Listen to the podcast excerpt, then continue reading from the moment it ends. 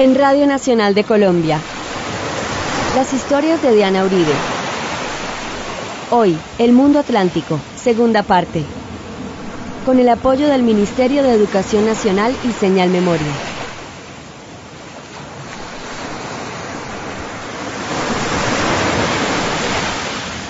Buenas.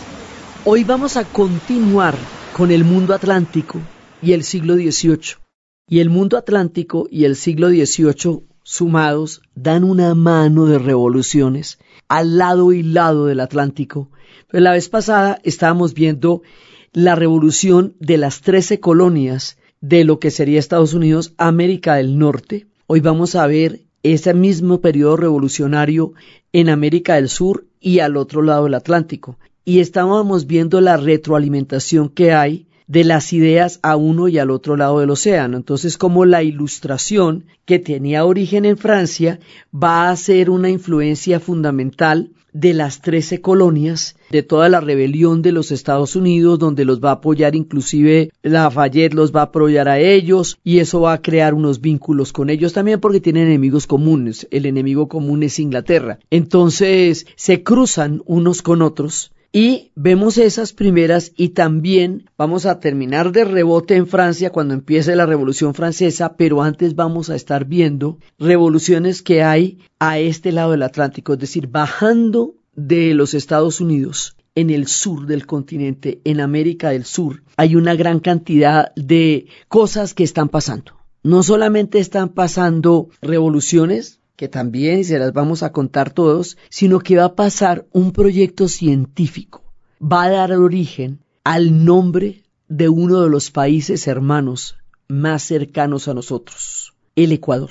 Por eso vamos a comenzar con esta música del Ecuador para ver cómo es que vamos a llegar allá, arrancando de toda esta mirada del mundo atlántico.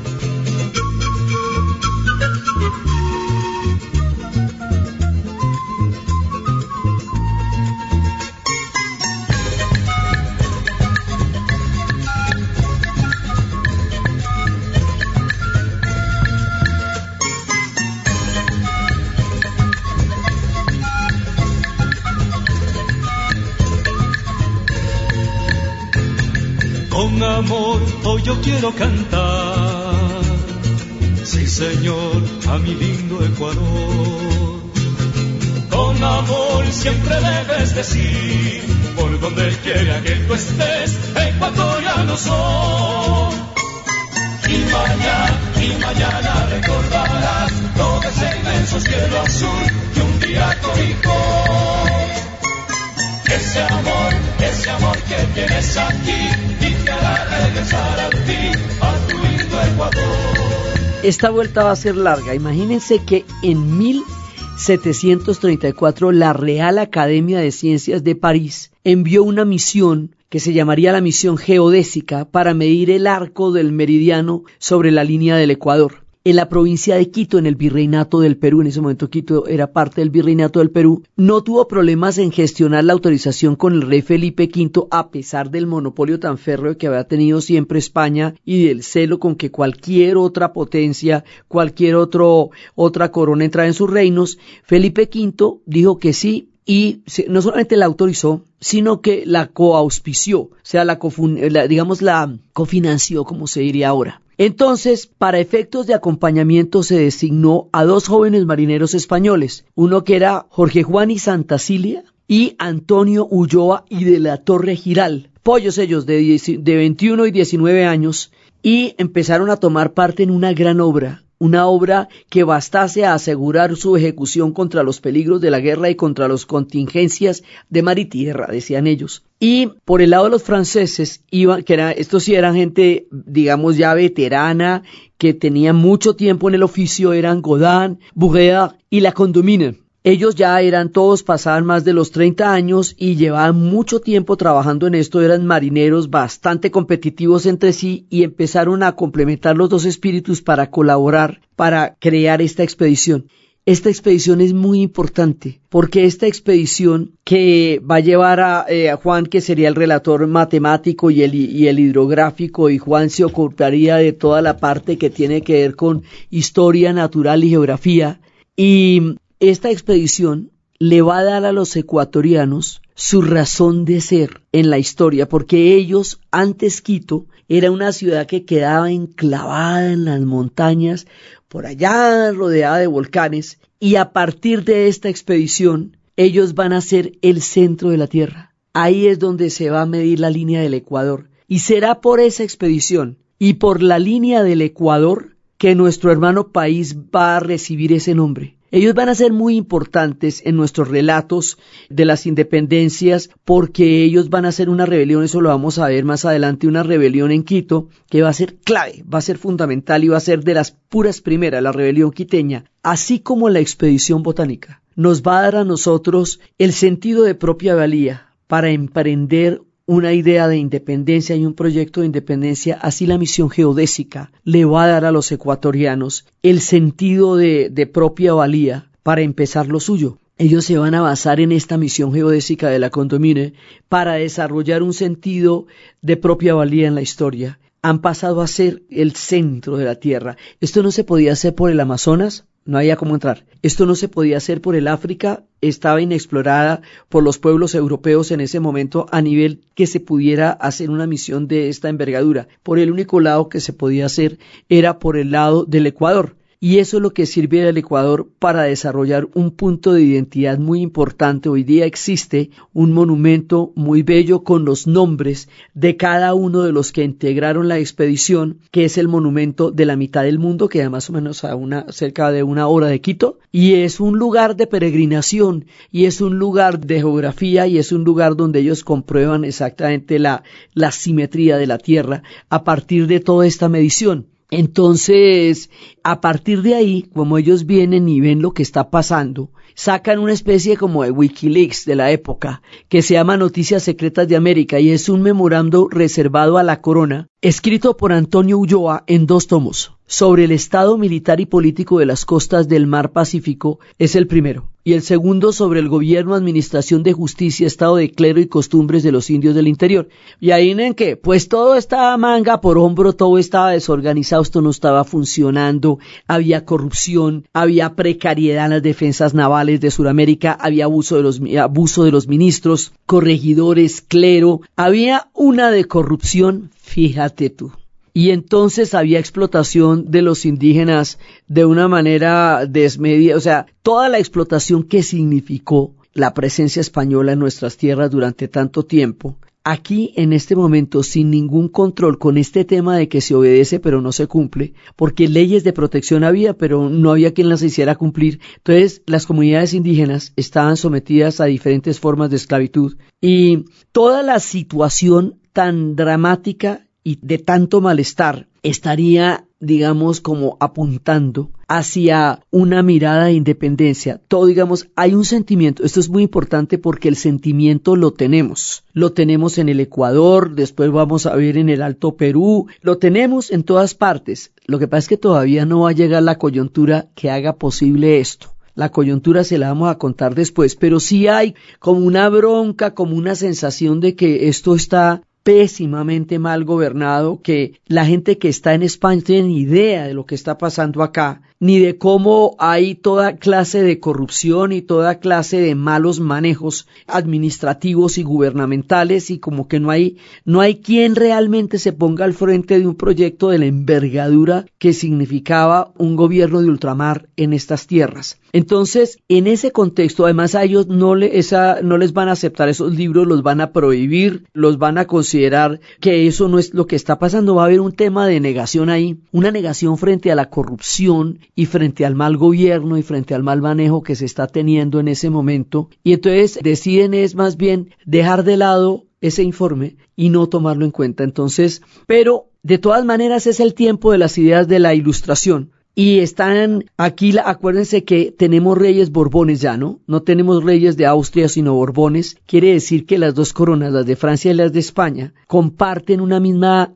casa dinástica que son los borbones. Eso hace la diferencia, por eso puede entrar la misión geodésica, porque de otra manera no hubiera podido asomar las narices en tiempos de los Austrias. Ahora con los borbones, pues corresponden a una misma línea dinástica. Entonces el rey Carlos III de Borbón, pensando como en las ideas de la Ilustración, quiere hacer un proceso de modernización al que en su propio nombre lo va a llamar las reformas borbónicas que son cambios administrativos, económicos, militares, culturales en las colonias, cambios políticos, y esas reformas buscan como, digamos, modernizar internamente a España y la relación de España con las colonias. Es como tratar de hacer algo con lo que le dijeron que estaba funcionando mal, a ver cómo. Estas reformas van a implicar una gran cantidad de impuestos. Y estas medidas no cayeron bien en muchos de los habitantes del reino, lo cual va a generar una cantidad de rebeliones y de resistencias. Pero los impuestos van a ser en serio, o sea, van a ser como una reforma tributaria, van a ser unos impuestos bien bravos, muy, muy bravos, y estos impuestos van a afectar directamente el bolsillo de la gente, y esto va a ser el motivo de muchas rebeliones. Entonces, uno, paralelamente también va a haber unas reformas en Portugal porque las dos historias van a correr en paralelo, ¿no? La historia de lo que está pasando en la América española y la historia de lo que está pasando en la América portuguesa. En la América portuguesa se van a, llamar las reformas pombálicas, por Pombal, pero eran más o menos la misma línea. Entonces vamos a contar un poco también chismes de ellos que van a tener lo suyo en paralelo con lo nuestro, pero con soluciones y diferencias históricas grandes frente a un proceso similares. Entonces uno de los sitios donde las reformas borbónicas caen como un patadón es en Perú y en Bolivia. ¿Por qué? Porque Perú y Bolivia, eh, digamos, los actuales territorios que hoy conforman los países de Perú y Bolivia, tienen una larga historia de cuentas pendientes con la corona española. Allá la conquista, como estaba el gran imperio incaico, allá la conquista se hizo de una manera brutal. Se hizo a lo bestia, no es que, no, que se hubiera hecho más chévere en otro lado, no, sino que allá, por el tamaño de los imperios, por la organización, por la antigüedad, por todas las capas de historia que tiene el Perú, por toda la magnificencia de historia que ellos tienen, la manera como trataron a los incas, resulta una deuda pendiente de odio, de rabia, de sangre, de tristeza de parte de todo el pueblo inca, porque el inca no debe morir, o sea, matar a un inca, todo lo que pasó con Atahualpa en principio, y matar a un inca es como matar el sol. El carácter del inca es el carácter de una divinidad, y él puede retornar y puede reencarnar en diferentes reyes, porque es como es el espíritu del pueblo incaico y es su relación con el sol. Eso no es un cargo, ni siquiera se parece al derecho divino de los reyes que había en Europa. Esto es otra cosa. Esto es como una especie de, mesianismo de la tierra. Digamos, mm, eh, guarda las proporciones, así como el Dalai Lama reencarna en diferentes seres humanos, pero es el espíritu del Dalai Lama y que lo van escogiendo desde, desde pequeño, así el Inca puede reencarnar en diferentes seres humanos como el espíritu mismo del pueblo incaico. Entonces, en el siglo XVIII se producen más de 100 rebeliones de diferentes grados de importancia, unas más tremendas y otras menos, pero ahí se destaca una de Juan Santos Atahualpa, que es en 1400, 1742, y él logra controlar un territorio importante de la selva central del virreinato del Perú, Inclusive alcanza a llegar a la Sierra Central. ¿no? Acuérdense que ellos tienen la costa, la selva, la sierra, si es que está dividido el Perú. Entonces la rebelión no pasa a esos límites, pero tampoco la pueden someter los del virreinato. O sea, ni se extiende ni la logran parar. Entonces, Juan Santos desaparece misteriosamente en 1756 y no se sabe ni cómo, ni cuándo, ni de qué manera él desapareció. Simplemente desapareció y eso, digamos, deja la rebelión hasta ahí. Después viene una de las más grandes, de las más más grandes y de las más conocidas. La vez pasada la mencionamos de refilón y es la rebelión de José Gabriel Condorcanqui o Tupac Amaru II. Esta es en 1780. Él fue un caudillo indígena, el líder de la mayor rebelión anticolonial de toda Hispanoamérica durante el siglo XVIII. Descendía de Tupac Amaru I, que era el último Zapa Inca ejecutado por los españoles en el siglo XVI. Se acuerda que habían llevado, habían pedido, lo habían secuestrado, habían pedido una, una cantidad de oro equivalente a su propio peso. Los incas la recolectaron, se la dieron y los españoles recibieron el oro y lo mataron. O sea, esto fue una villanía que deja una herida profunda en un pueblo que tiene una memoria colectiva y permanente. Entonces, a esta se le va a denominar la gran rebelión y se va a desarrollar en el virreinato del Río de la Plata y en el virreinato del Perú, ambos pertenecientes al Reino de España, y la rebelión empieza en noviembre de 1780 con la captura y la ejecución del corregidor Antonio de Arriaga. Esta rebelión va a ser muy grande y finalmente él va a ser ejecutado.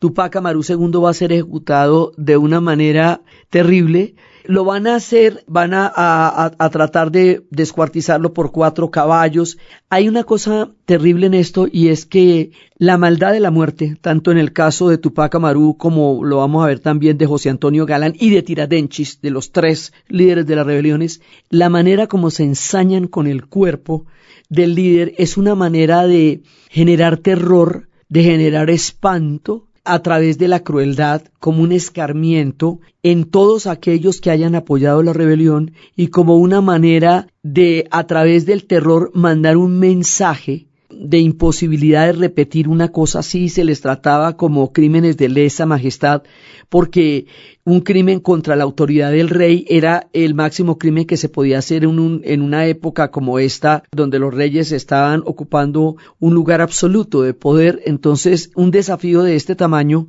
ellos lo trataban ensañándose con los cadáveres. Esa práctica es muy antigua, ¿no? La práctica de ensañarse con los cadáveres para mandar mensajes de terror a la gente es antigua y es terrible. Entonces, aquí vamos, primero vamos a escuchar nuestra música andina y luego vamos a escuchar eh, otra música y después les cuento por qué.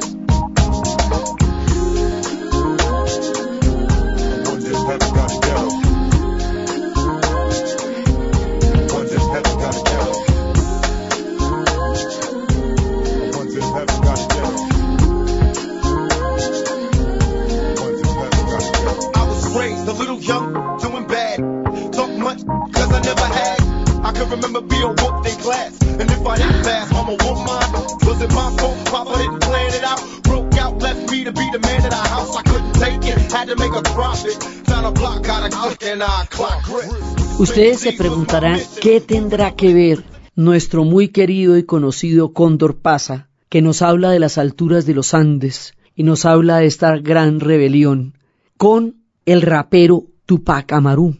O sea, ¿qué tiene que ver una cosa con otra? Es que resulta que en el siglo XX, durante el movimiento de las Panteras Negras, que es un movimiento que va a ir en Estados Unidos muy fuerte, con el fin de que se enseñe la historia de los pueblos negros en los colegios, de los pueblos afro, teniendo que en cuenta que es una historia totalmente distinta, que como Malcolm X diría, nosotros no llegamos aquí en la pinta la niña de la Santa María, sino como esclavos para ser vendidos y en cadenas, dentro de todo lo que va a significar el movimiento de las Panteras Negras, que van a llegar a proponer casi que una nación negra al interior de los Estados Unidos, una mujer, Pantera Negra, y su compañero van a tener un hijo, y ella le quiere poner a ese hijo el nombre más rebelde que encuentre, alguien que haya hecho una rebelión colosal, en honor a Tupac Amaru II, el líder de esta gran rebelión, ella va a llamar a su hijo Tupac Amaru Shakur, y él va a ser el famoso Tupac, que va a ser uno de los roperos más importantes, más insignes, más poderosos. La canción que estamos escuchando es una canción que tiene como título Me pregunto si en el cielo hay un gueto. O sea, ahí nos vamos diciendo pues que el hombre dice que cómo lo criaron a él, cómo nació, cómo es su pueblo, cómo es su historia y si cuando vayan al cielo también allá hay guetos, o sea, o si allá la vuelta es distinta. Entonces, los ecos que todas estas cosas tienen, que todas estas rebeliones y todas estas ideas tienen, uno no se los imagina, porque pasamos de la altura de los Andes a las calles en Estados Unidos y a los raperos tratando de encontrar justicia a través de su historia y que su historia se cuente con justicia. Entonces, otra rebelión va a ser la de Tupac Katari en 1781 entre los Aymara, las rebeliones indígenas van a tener el liderazgo de Diego Cristóbal, Miguel Bastidas y Andrés Mandigure, y a ellos se les va a sumar en 1781 el dirigente Aymara Julián Aspasa, que se va a conocer como Tupac Katari. Entonces, a diferencia de Tupac Amaru, este rebelde no tenía el rango de curaca. Curaca es una forma altísima de liderazgo como de cacicazgo, como de mama, como de, como de mamo, como de taita, él no va a ser un curaca, como sí va a ser Tupac Amaru II, pero igual él es un personaje que viene de todo este linaje y en la segunda fase las rebeliones indígenas ya no van a tener estrictamente este linaje sanguíneo de los curacas como líderes de los movimientos, pero sigue siendo este enfrentamiento no resuelto entre indios y blancos, porque acuérdense que con la llegada a España hay una serie de estratificaciones por razas que era como los europeos concebieron su mundo y el resto del mundo que encontraron, en donde se subordinaban las condiciones o las diferencias o las ventajas o desventajas en la vida a la raza. Y va a haber un desprecio profundo por los indios y va a haber unas posibilidades para los blancos que no las va a haber para los indios y no va a haber para los afros. Eso todavía lo tenemos por resolver. Todo esto va a desembocar en un rechazo del clero y entonces varios curas van a ser ahorcados. Esto va a ser una rebelión muy grande. Entre ellos el padre Barriga, un religioso franciscano que fue sacrificado por los indios y todos los rebeldes que van al mando de Tupac Katari mantienen la ciudad de La Paz cercada durante 109 días. Entonces empieza a ver pues todo lo que pasa en un cerco, escasez de alimento, pestes, bueno, se agotaron las provisiones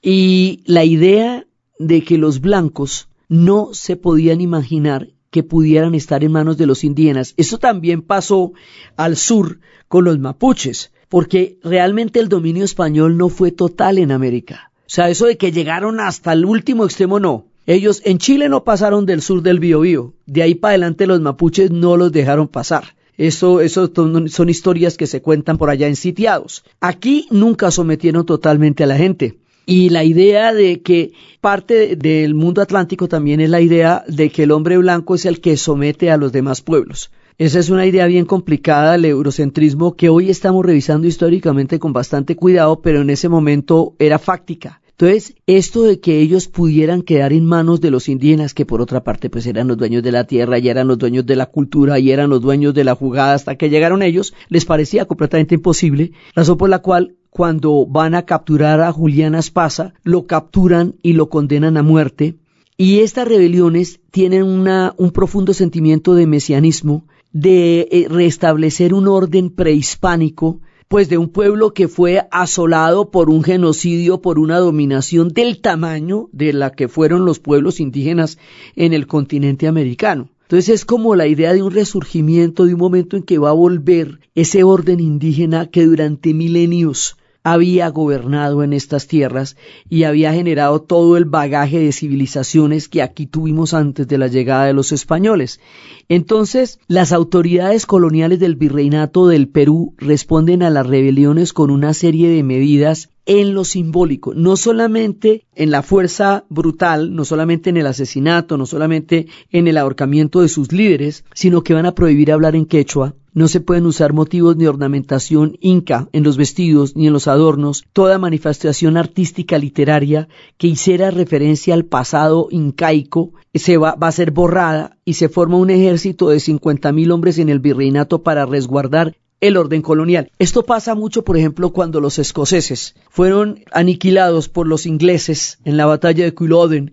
Después de ahí en adelante van a prohibir la falda escocesa que ellos llaman el Celt, van a prohibir la gaita, van a prohibir la forma de vida, les van a quitar su idioma, que era el gaélico, y les van a poner, los van a obligar a hablar inglés. Esto, digamos, eso se llama genocidios culturales que es tratar de borrar la memoria de un pueblo, y eso es exactamente de lo que se queja la gente del Tíbet con respecto a la obligatoriedad de asumir la cultura china sobre una cultura milenaria tan antigua como la cultura tibetana. Eso mismo pasó después de estas rebeliones. La prohibición de la lengua es una de las prohibiciones más bravas que puede haber porque la lengua materna es la lengua en la cual se forman las emociones. Entonces, el resultado de esto va a ser una represión a todo nivel, físico, político, simbólico, cultural, y eso es parte, digamos, del lastre que aún cargamos para establecer una identidad incluyente en nosotros como América Latina. Por el otro lado, si por aquí llueve, por allá no escampa. En Portugal, estos son reinos paralelos, acuérdese que están divididos por Tordesillas y que es una división que había hecho el Papa, que son reinos católicos, el reino de España y el reino de Portugal y los dos imperios correspondientes. Entonces, en Portugal, por lo mismo, por la influencia de lo que va a ser la ilustración, van a ser una cosa paralela a las reformas borbónicas, que van a ser las reformas pombálicas por Pombal. Y esto también le cae como una patada a las colonias en el actual Brasil. Y frente a esto va a haber una rebelión que es muy importante en el imaginario actual de los brasileros, sobre todo de los mineiros, en la región de Minas Gerais, que se va a conocer como la Inconfidencia Mineira. Esa inconfidencia minera o traducida al español conspiración minera es una conspiración que ocurrió en el año de 1789. Mire que todos los años están así cerquitica y lo que querían era establecer una independencia de la provincia de Minas Gerais, que es grandísima y muy rica, contra el reino de Portugal. Y van a aprovechar las revueltas populares y los tributos de las autoridades coloniales, los impuestos, que los impuestos van a ser montadorcísimos. Entonces, esta la va a realizar un hombre que se llama Javier da Silva Xavier, que se le conocía como Tiradenchis porque era dentista. A este lo van a ejecutar en el mismo estilito, ¿no? Condenado por alta traición en 1792, así también lo, lo, lo despedazan y todo. Y resulta que esto es muy importante porque esta es como la única gran rebelión que los brasileros reconocen en su historia como una rebelión contra la corona. Después vamos a ver que la situación en el ámbito de la independencia del Brasil va a ser completamente distinta porque ellos no van a tener las guerras encima, sino que se van a, van a trasladar el imperio. Eso lo vamos a ver más adelante. Ellos van a trasladar el imperio de Lisboa a Río de Janeiro con todo y arañas y tapetes y van a tener una historia diferente y van a lograr mantener una cohesión lo suficientemente grande como para ser un país continente que son hoy a pesar de lo distintísimos que son los unos de los otros. Así que esta rebelión tiene como un eco en ser la única rebelión que ellos reconocen contra la corona. Aquí hay una influencia muy importante de la masonería y eh, la masonería va a ser un eje central en todos los procesos de independencia, en cada una de las personas que los van a hacer y van a tener una, una profunda significación desde la misma independencia que tendrá Buenos Aires con la logia Lautaro en adelante. Todo el mundo es masón y va a haber un gran arquitecto que se llama Alejaillinho que va a ser un masón y va a ser el que va a hacer las grandes iglesias barrocas del Brasil. era lisiado y era un gran arquitecto y esto es parte de un proceso histórico glorioso del Brasil. Si ustedes van en el mundo de Minas Gerais, a donde está el monumento de Tiragenchis, lo que van a encontrar es un monumento de la masonería. Es el triángulo del gran arquitecto. si van a encontrar es todos los signos de la masonería puestos en esta rebelión. Esto va a generar un gran imaginario, un montón de pueblecitos temáticos donde tienen posadas temáticas donde la gente se viste de la inconfidencia minera. Esto es parte de la identidad de Minas Gerais. Esto es parte de su orgullo histórico en la actualidad. Hay una, una importante presencia en el imaginario simbólico del Brasil de la inconfidencia minera de Tiradentes, esta rebelión que ocurrió contra la corona española. Pero no para ahí la cosa. Venimos más de para este lado. Entonces, de la conspiración minera y de Tiradentes, que lo dejamos ahí en este momento, con esta música minera Mineira, que es Minas Gerais, es, digamos, es casi como un país dentro de los países, como pasa con el Brasil. Es que el Brasil son muchos países. Hay un Brasil holandés, hay un Brasil africano, hay un Brasil japonés. Minas Gerais tiene lo suyo, tiene su comida, tiene su música, tiene su identidad, y dentro de su identidad tiene a Teradenchis como uno de sus grandes íconos. Y esta es la que vamos a escuchar, música mineira.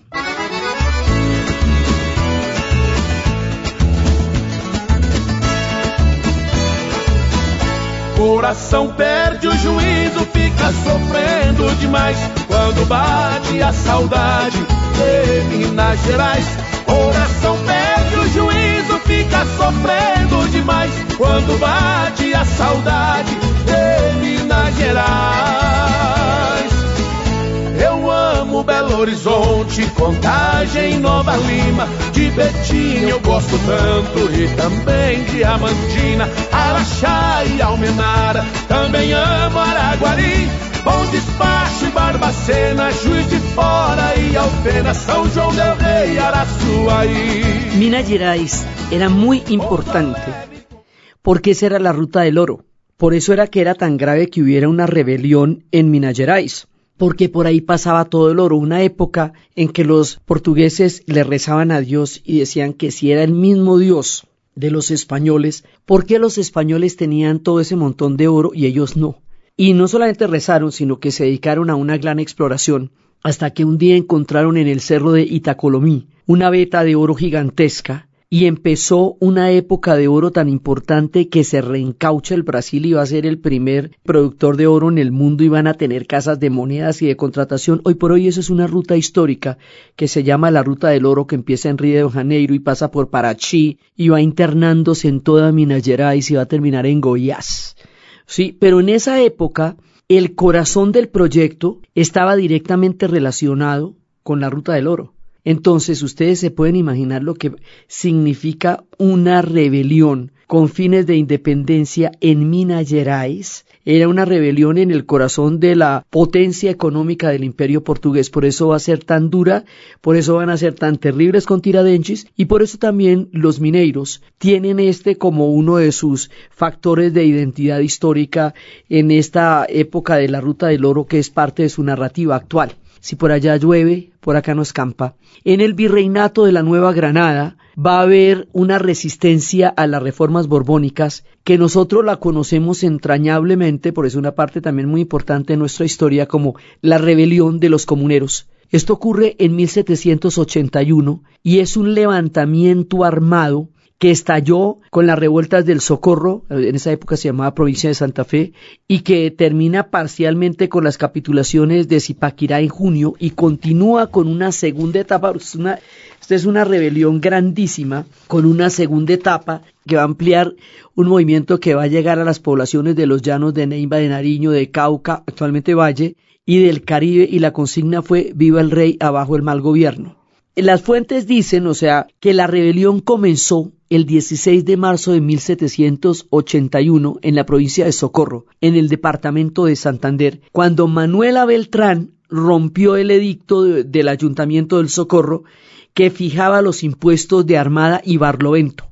Es que estaba todo grabado, estaba grabado el aguardiente, el tabaco, toda la fuente de directamente de manutención de la gente para poder sustentar las reformas borbónicas. Acuérdese que es por el impuesto al té, que se arma el movimiento en Estados Unidos, el del boicot al té, que es el que se considera el movimiento de independencia. Bueno, pues haga de cuenta, aquí mismo también, y por lo mismo, por, por los impuestos de Armada y Barlovento en el virreinato de la Nueva Granada, lo mismo que por los impuestos de las reformas pombálicas en Minas Gerais, exactamente en las mismas condiciones por tratar de conseguir la manutención de un imperio sobre la explotación ya extrema de las colonias, entonces esta rebelión va a estar respaldada por más de dos mil personas y va a ser la insurrección de los comuneros, va a llegar a tener más de veinte mil comuneros y Manuela Beltrán se va a convertir en un ícono de nuestra historia. Después no se supo nada de ella.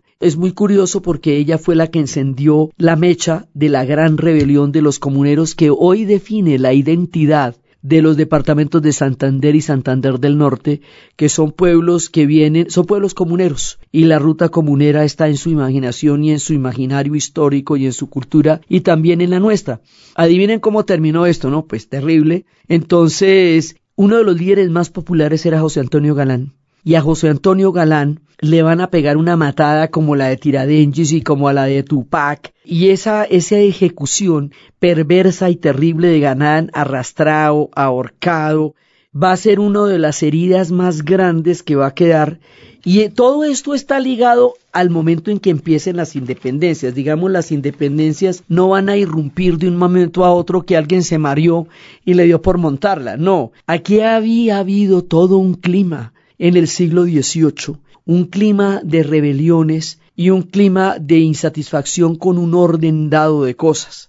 Al otro lado del Atlántico, mientras todo esto estaba ocurriendo en las Américas, en el norte y en el sur, va a pasar la madre de las revoluciones, el arquetipo de las revoluciones, o sea, la revolución con mayúsculas, porque va a ser de unas proporciones y de una envergadura y de unas consecuencias que va a estremecer los cimientos de Europa, que va a transformar la historia, como fue esto es un antes y un después, y que eventualmente va a generar la coyuntura para que todas estas rebeliones se vayan a traducir en un gran movimiento de independencia en el continente, a, a este lado del Atlántico. Al otro lado del Atlántico va a estallar, señoras y señores, la Revolución Francesa.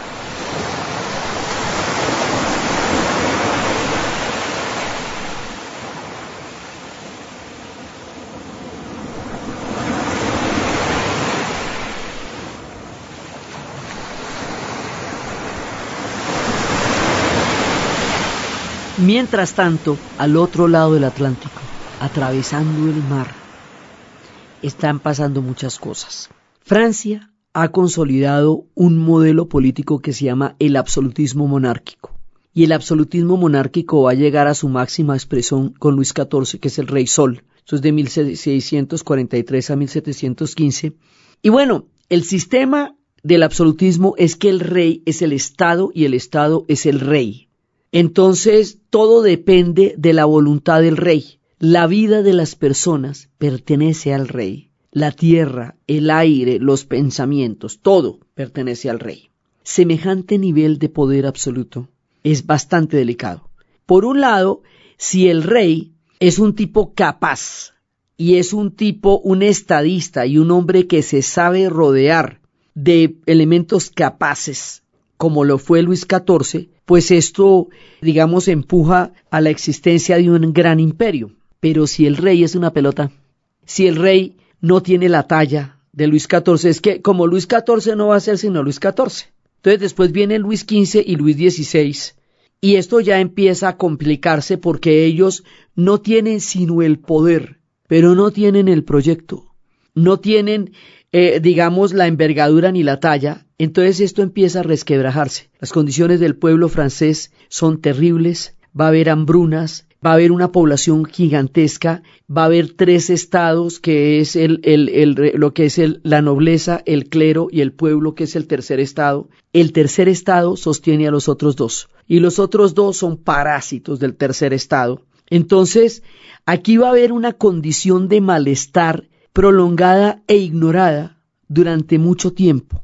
Y fíjense ustedes que la ilustración que va a ser tan influyente en la Revolución Americana y lo va a ser en la Revolución Francesa porque pues ese sigue siendo el guion, la ilustración hace que la Revolución Americana tenga un fundamento en ideas para construirse.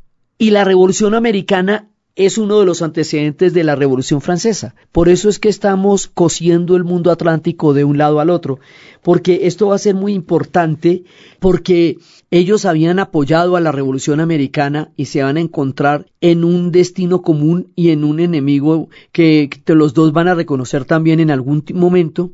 Entonces, los, en, digamos, en este orden de ideas, eh, la Revolución Americana va a apoyar a la Revolución Francesa y esto va a llevarlos a pensar en un esquema de república porque empiezan a cuestionar la monarquía y empieza, ahora, no nos vamos por allá todavía, más adelante vamos a llegar allá. Es que a pesar del rey, los estados generales van a ser convocados el 5 de mayo de 1789. Es, tenemos un contexto de deudas, de escasez, de gastos terribles, de un injusto sistema de impuestos. Los impuestos van a ser muy grandes, de una banalidad y de una rumba y de una incapacidad en Versalles, donde la gente está toda llena de pelucas y de, talquitos y de carajada, mientras el pueblo se muere de hambre. Y esta gente estaba basada en unos privilegios, unos privilegios que eran sostenidos por el pueblo y que eran disfrutados por el clero y la nobleza. Entonces, ante la situación ya tan dramática, hay una convocatoria de los estados generales y eso nos va a llevar a la Asamblea Nacional del 17 de julio de 1789. Entonces, Luis XVI clausuró los estados generales porque consideraba que era una rebeldía contra él cuando los estados tenían derecho a reunirse. Otra cosa es que no se hubieran reunido antes, pero tenían derecho. Entonces, cuando Luis XVI cancela la reunión, de los estados generales, los participantes de la Asamblea Nacional se van a trasladar a una cancha donde se practicaba el juego de pelota en el Palacio de Versalles. A esto lo vamos a llamar el juramento del juego de la pelota, porque ellos juran que no van a disolverse como asamblea hasta el momento en que no vayan a tener una nueva constitución de la nación. Ese es el juramento del juego de la pelota del 20 de junio de 1789. Mientras tanto, hay un momento en que el pueblo sale a las calles y empiezan a hacer motines, o sea, este acto político que se está dando ahí también está simultáneamente dándose con una cantidad de población que está saliendo a las calles. Y el pueblo parisino, en vista de que ve que la situación no se está resolviendo ahí, el 14 de julio de 1789 ataca la estructura que había sido el símbolo más odiado del sistema de privilegios y del medioevo y de la crueldad que era la fortaleza de la Bastilla. La toma de la Bastilla se considera como el acto principal de la Revolución Francesa, es donde la fiesta nacional de los franceses es eso, 14 de julio, por la toma de la Bastilla. Ahí arranca la Revolución Francesa. Entonces, están tratando de encontrar un punto de, cómo solucionar la situación a nivel político, pero la represión es muy grande y se está hablando de una conspiración posible entre el rey y los austríacos. Y sin embargo, están pasando cosas políticas mientras están pasando cosas revolucionarias. Y el acto político va a ser la, una de las cosas más importantes que tenemos hasta ahora que es la Declaración de los Derechos del Hombre y del Ciudadano. Esto es el 26 de agosto de 1789. ¿Qué pasa con la Declaración de los Derechos del Hombre? Se acaban los privilegios. Los privilegios como funcionaban en el antiguo régimen se van a acabar. Aquí ya vamos a empezar a hablar del concepto de ciudadanos, no de súbditos. Un súbdito es la propiedad de un poder real. Un ciudadano es un personaje que tiene derechos entonces los hombres nacen y permanecen libres e iguales en derechos. Esto viene de la independencia de las trece colonias, de la Declaración de Virginia y de la independencia que dice que es un acto autoevidente en sí mismo que todos los hombres nacen iguales ante la ley, que es como comienza la Constitución de los Estados Unidos. Entonces, aquí, mire el rebote, esto va a ser uno el, uno de los primeros derechos y que las distinciones sociales solo pueden fundarse en la utilidad común.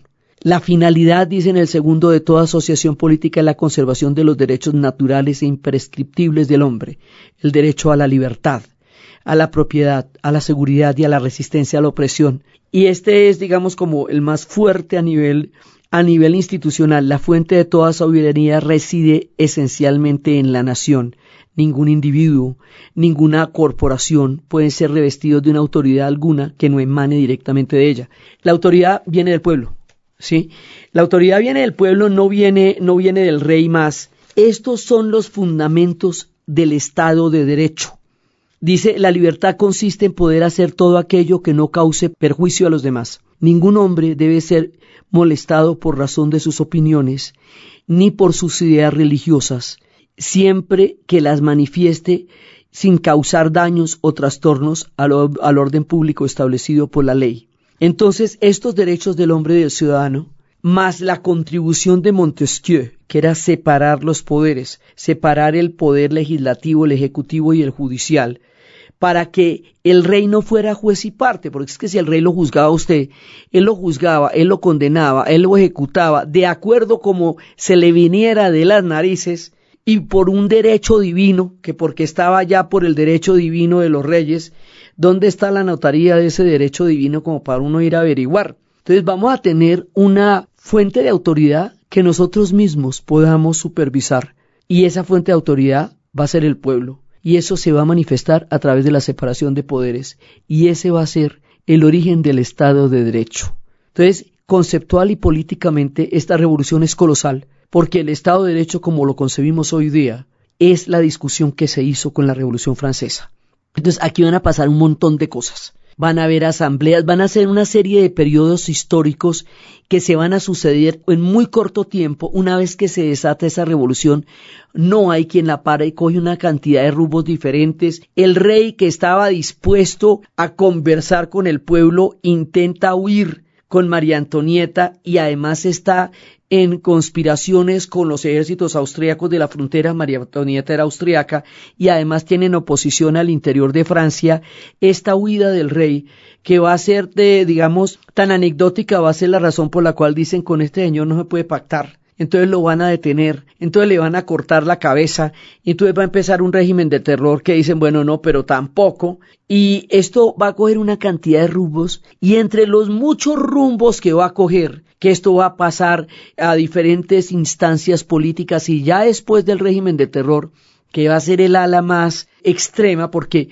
para poder sentarse a conversar, se van a sentar en un recinto, y en ese recinto hay una gente que se va a hacer a la izquierda, otra vez que, de que se va a hacer a la derecha de la asamblea. Esto es una posición geográfica simplemente. Y en el centro está la asamblea funcionando. Eso más adelante va a dar origen al término de izquierda y al término de derecha y al término de centro.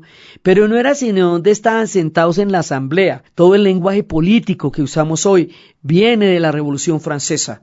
Va a ser la más influyente de todas, el arquetipo de las revoluciones entonces, esta revolución que arde en las calles de París tiene una banda sonora y se canta en las calles.